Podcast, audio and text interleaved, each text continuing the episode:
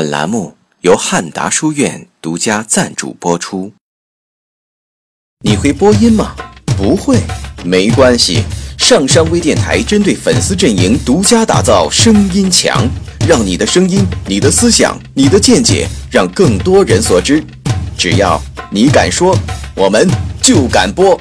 喜马拉雅上山微电台声音墙，音频内容请发送八四幺幺二零七四 @QQ.com，栏目交流群二五八二八二六，微信公众平台上山之声，快来吧！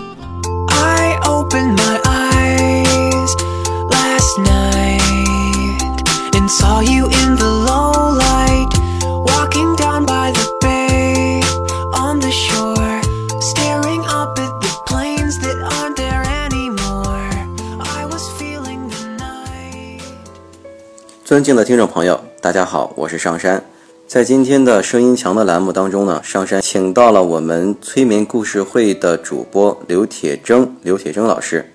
我们今天以这样的一个形式，让大家了解一下催眠故事会之外的铁铮老师。你好，铁铮老师。哎，你好，那我们在二零一三年呢推出了《催眠故事会》这个专辑，在推出这个专辑之后啊，可以说是广受大家的关注，以及在这个社会啊和各个的这个呃圈层都引起了广泛的这个讨论。嗯、在从开播至今，您的这个专辑啊，已经突破了一百二十多万次的点播，呃，点播率这样的一个数字是非常庞大和吓人的。在这些呃关注当中呢，有很多人这个跟我们说，你看催眠故事会这个栏目的确是给我带来了一些意想不到的作用。然后有些人呢，反而会说，你，你既然叫催眠故事会，可是我晚上睡觉的时候听着催眠故事会的内容，但是我却睡不着觉。嗯然后有些人，呃，大呃很大一部分人是说，哎呀，催眠故事会对我的帮助很大，我几乎每天晚上睡觉之前，我都要听这个，然后帮我一起睡睡眠。还更有甚者啊，就是说，自从听了我们上山微电台的这个催眠故事会的栏目，他的手机流量每个月都要超很多钱。那这样的话，咱们借这样的一个机会，就跟大家解释一下，我们做催眠故事会以及催眠故事会它所呃内在的含义。好呀，像你刚才说的，有的朋友说，既然叫催眠故事嘛，对但是听了以后并没有睡着。嗯，呃，有朋友在我的那个新浪微博上给我发私信，然后也说了这个事儿哈。嗯、首先呢，我们需要澄清，催眠它不是催睡觉的意思，就是说。呃，翻译的时候，当初这个催眠翻译过来，我们用的催眠的这样的一个词，然后呢，就会让大家容易产生误解，以为催眠就等于催睡觉，因为眠嘛，睡眠，嗯。但其实呢，催眠是生活中非常常见的一个心理现象，可以说我们每天每时每刻可能都会经历催眠，比如说，呃，父母对孩子的一些看法，嗯，有的父母会说孩子，比如说，哎呀，我这个孩子，嗯、不爱吃饭呀，我这个孩子不爱学习呀，这个孩子太懒了，或者这个孩子非常能干啊，很聪明啊，等等的，这些都是催眠，包括呃老师啊等等的，包括医生跟这个患者讨论病情的时候，那么这个医生说的话也是催眠。我们会看到很多人他会谨遵医嘱哈，就是特别听医生的话。是的，呃，因为医生呢，他说的这个话对于病人来说也会形成催眠，所以所谓的催眠呢，它其实是注意力高度集中的一个状态。这个时候我们的意识比较狭窄，然后我们容易接受到一些信息，呃，容易被暗示等等的。所以呢，催眠包括我们在超市，呃，逛超市啊，逛商场啊，比如说有这种特价，呃，促销的牌子呀，然后我们就会买一些自己可能并不需要的东西，这也是催眠。然后，呃，有很多商家推出来的积分，呃，这种呃，你消费多少钱，然后你就可以不断的积累你这个积分，呃，积分到多少钱，呃，到多少分，然后你又可以兑换奖品对，这个也是催眠。然后我们可能就为了这个积分，然后就会增加消费啊等等的。所以催眠其实它是一个呃，我们说很常见的现象，包括比如说我们看电影的时候，呃，这也是一个催眠的状态，时间会过得特别的快。嗯，另外，比如说考试的时候啊，或者你注意力特别集中的去工作的时候，包括跑马拉松，这个时候呢，哎，人呢也可能会进入到催眠状态。嗯，所以催眠呢，它既不神奇，催眠呢，它主要的目的呢，也不是为了帮助睡眠。嗯，因此，如果说听催眠故事然后没有睡着，呃，也是可以这个解释的。可以说催眠是无处不在。对，然后咱们的这个催眠故事会是不是也像您说的这样这种形式呢？是以这样的形式存在吗？还是说这样起了一个催眠故事会的名字？你所做的这个呃内容，呃哪一些是类似于您刚才所说的这些催眠的这样的一些形式呢？嗯，呃，催眠故事里面有很多故事啊，有一些呃是童话故事。然后呢，也有一些绝大多数的故事，它都是有象征意义的。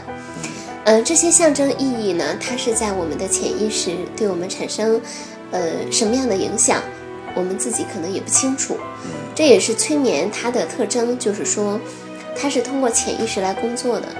它并不是让我们知道从意识上知道说啊，原来这个故事啊是说这个道理啊，原来这个故事是这样。那么，而是说这个故事听完了，可能哎朦朦胧胧的会有一些感悟，也可能压根儿就没有。但是呢，这些故事呢，因为它是针对潜意识的，那么表面上看来，我们从意识层并不知道这些故事对我有什么样的影响。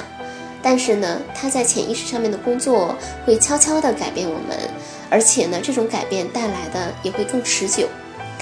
呃。也会有朋友担心，就是说，哎呀，那催眠会不会很恐怖？嗯，你这些故事会不会就把我暗示了呀？然后就让我，嗯，不知不觉莫名其妙的就改变了？也不会。那么这种改变呢，它是和我们的潜意识契合的，是我们所允许的这样的改变。嗯，因此呢，不用担心说催眠会把别人的银行卡密码催出来，然后会催眠别人，让别人做一些呃违法犯罪的事儿，不会的。那么，当这个催眠的指令和我们潜意识的这样的一些意愿不相符的时候，我们自然就不会去听它了。嗯但是我们内心有一些，比如说冲突啊，哎，有一些困扰啊，这个时候我们通过故事，那么在潜意识层帮助我们去跟自己达成和解，然后帮助我们能够更理解自己。这样的话，就是我们的催眠故事会的一个呃目的吧。另外一个呢，就是，呃，我们说催眠是无处不在的，包括事实上我不是一个专业的播音者，嗯，呃，我没有学过播音，虽然我在电台做节目做了呃很多年，但是我并没有专业的学过播音，然后而且我在录催眠故事的时候，设备也蛮简单的，对吧？而且主要是在我的工作室，也不是在专业的录音棚，嗯。另外，有的时候，嗯，我的状态可能也不好，比如说感冒啦，或者是这个嗓音的情况也不是很好呀。呃，另外一个可能还会有一些杂音，嗯，还有有的时候我说话的时候可能还会呃有一些重复啊，或者是这个间断，就是嗯不那么流畅的时候啊。事实上，这些也都是催眠。那么，呃，传递出去的信息就是，嗯，这样也可以呀。嗯，我们不一定非要让自己做到非常完美。嗯，不一定什么事情都不能够有瑕疵才可以，所以催眠它的确是无处不在。另外一个就是，呃，那么很多朋友会选择在休息的时间听，对，呃，这个时候呢，那么本身无论是上山的声音还是我的声音，可以帮助大家能够呃慢慢的放松。另外，这个上山选的音乐也有助于帮助大家来放松，嗯。然后呢，这些内容，因为它又是故事，它又不是来呃教育大家的，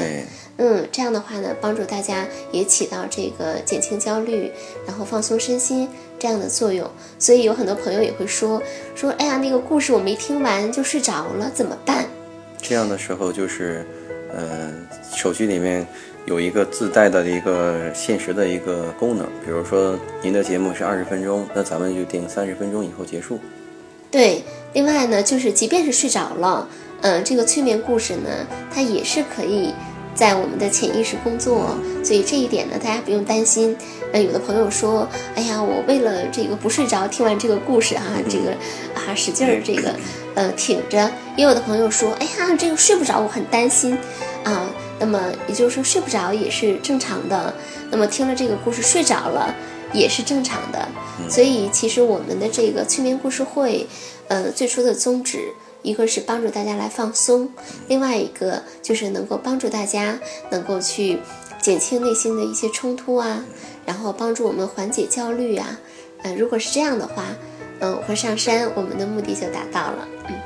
我看有很多的那个朋友啊，就是说，在咱们那个催眠故事会里边，好像的确是有一些人，甚至好像还那个给您发过这个信息，就是说无形之中、无意之中，好像自己有一些转变。我记得我们之前刚才谈论过的一个就，就是您的一个听友，他以前可能是一个很严厉的一个父母，面对孩子犯的一个小错误是一点不容忍的，但是。听了您的这个催眠故事会之后，他好像在面对类似这样的问题的时候，他首先不会去发脾气，他也不明白这个是为什么。嗯，对，这个就是催眠带给我们的影响哈。那么，当然了，这种变化、这种转变哈，可能是和我们的催眠故事会有关，也可能是和生活中其他的这个经历有关系。但是呢，如果这种转变它是针对于潜意识的，呃，就是并不是说我在意识上能够去完全了解是什么在呃影响着我呀，然后我哎呀，我明白了什么道理呀。那么这种转变它是不知不觉发生的，嗯，但是呢，它会像刚才说的会特别的持久，嗯嗯，这也是当这个听众朋友给我这样的反馈的时候哈，呃，我也很开心，就是我觉得哎，我们做的事情还是蛮有意义的，很有意义的一件事情。嗯、对。是这样的，这个我们的催眠故事会啊，在一三年到现在已经是，呃，一百多期的栏目了。对。然后很多人就是在私底下也问我，然后说，呃，上山微电台你们的节目怎么还不更新呢？嗯。然后我们最近也是正好碰上我们这个春节这段时间，我们也是休息的一个时间，在这里呢，我就替广大的。朋友、听友问一问铁铮老师，那么在年后催眠故事会是否还会继续更新呢？嗯嗯，前段时间啊，的确是这个，一个是我度假，然后再赶上春节，嗯、呃，确实是更新就很长时间都没有更新了，嗯嗯、呃，在这儿我也表示抱歉哈。那呃，因为有很多朋友还是蛮关注的，对，嗯，所以呃，在一四年，就是在这个。呃，马年来临之后哈，嗯、这个呃催眠故事还是会更新，嗯、呃，只是频率呢可能呃会相对的不像最开始我们做的时候，对啊，频率那么的密集哈，嗯、呃，但是这个催眠故事呢，它不会停下来。这个也就是说，可以说是不定期更新，对吧？嗯、因为听说体生老师在这一块有一个新的想法。对对，那么这个催眠故事会呢，它的更新的速度变慢了。对，呃，这个也是我想拿出来一定的精力哈，嗯、然后，呃，想再开一个专栏，嗯、叫心理故事会。心理故事会。对，嗯、那么心理故事会呢，它和催眠故事会不同，这里面呢可能会有一些心理学的知识，然后那么心理学方面的一些呃让大家感兴趣的一些呃故事。一些内容，然后跟大家一块儿来分享，呃，包括比如说针对于呃社会上社会上哈、存在的一些现象，然后呢这样的一些分析，嗯，当然了，因为叫做心理故事会嘛，所以呢这个形式上还是会比较的灵活，然后呃还是会相对的比较轻松一些，呃不是那种讲道理的形式，嗯，讲道理本身也是一种催眠。然后我们的催眠故事会更是催眠，心理故事会同样也是一种催眠。用您的观点，就是催眠无处不在，我们每时每刻所说的话、接收的信息，都是一种催眠与被催眠的一种状态。那么在一四年当中，心理故事会，呃，作为一个听众来说的话，它跟催眠故事会最主要的区别是什么？嗯。嗯、呃，催眠故事它主要针对于我们的潜意识，针对潜意识。对，然后呢，这个呃，主要是以讲故事的形式。嗯、呃。至于说大家受到了什么样的暗示，然后对每个人有什么样的影响，这个每个人的情况都不一样不。一样的。对，那么呃，心理故事呢，我我会有一些这个呃目标在里面哈，就是比如说有一些主题在里主面。题引导对性的，对，那么可能会针对一些，比如说心理学的知识点，嗯呃，然后包括大家呃感兴趣，然后又有点困惑的一些，呃，举个例子来说，比如说我本人是做心理咨询工作的，嗯然后可能很多朋友对心理咨询也不是很了解啊，心理咨询是干什么的呀？那如果他们有问题，比如说我现在为了一件事情很焦虑，嗯，不知道应该怎么处理，那怎么能联系上铁铮老师呢？你要不要给大家手机号码不要报了，留一个这个很方便的联系方式给大家，呃，我想新浪微博是不是可以呀？嗯呃可以新浪微博，艾特大连心理咨询师刘铁铮，对对。嗯，是这样。嗯，这样的话可以发私信，嗯，然后我们可以或者在这个微博上，我们也可以一块儿来讨论。嗯，大家也可以加入我们的那个 QQ 交流群，呃，Q 群是二五八二八二六，然后我们上山微电台以及铁铮老师啊都有自己的那个微信公众平台。嗯，铁铮老师的微信公众平台是铁铮心理，然后上山微电台的那个公众账号呢是上山之声。那朋友们可以通过这些方式联系上我们，然后把你们的问题啊以私信的形式发送给我或者铁铮老师，我们会在以后的节目当中，在这里呢也算是上山邀请铁铮老师加入我们的东山论剑的这个栏目，作为一个栏目的特约的一个嘉宾，然后我们一块儿针对听众和朋友们反馈来的信息做一比较针对性这样的一个解释。和剖析，让大家更加明白，可能他们的问题我们也存在，我们的问题可能会，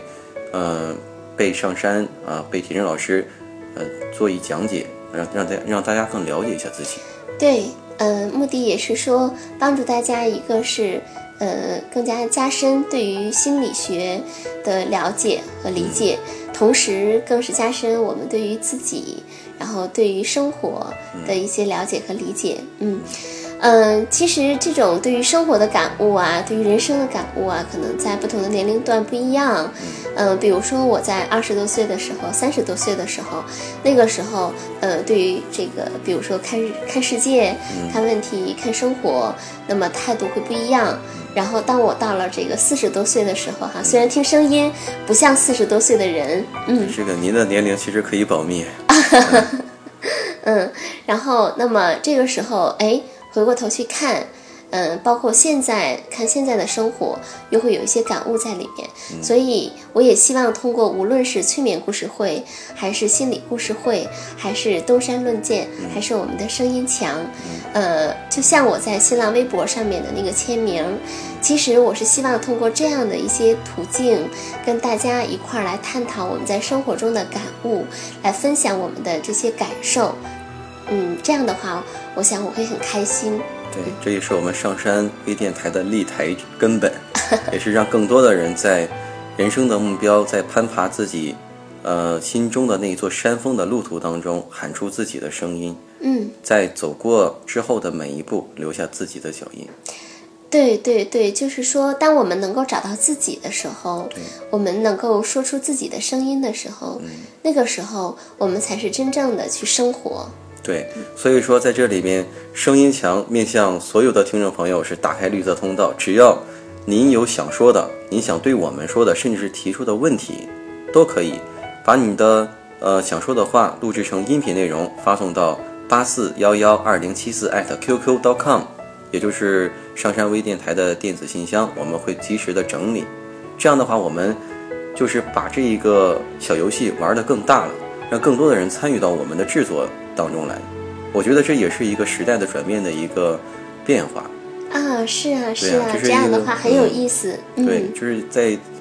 人人皆自媒体的年代里面，我们做一个相对于自媒体之外的一个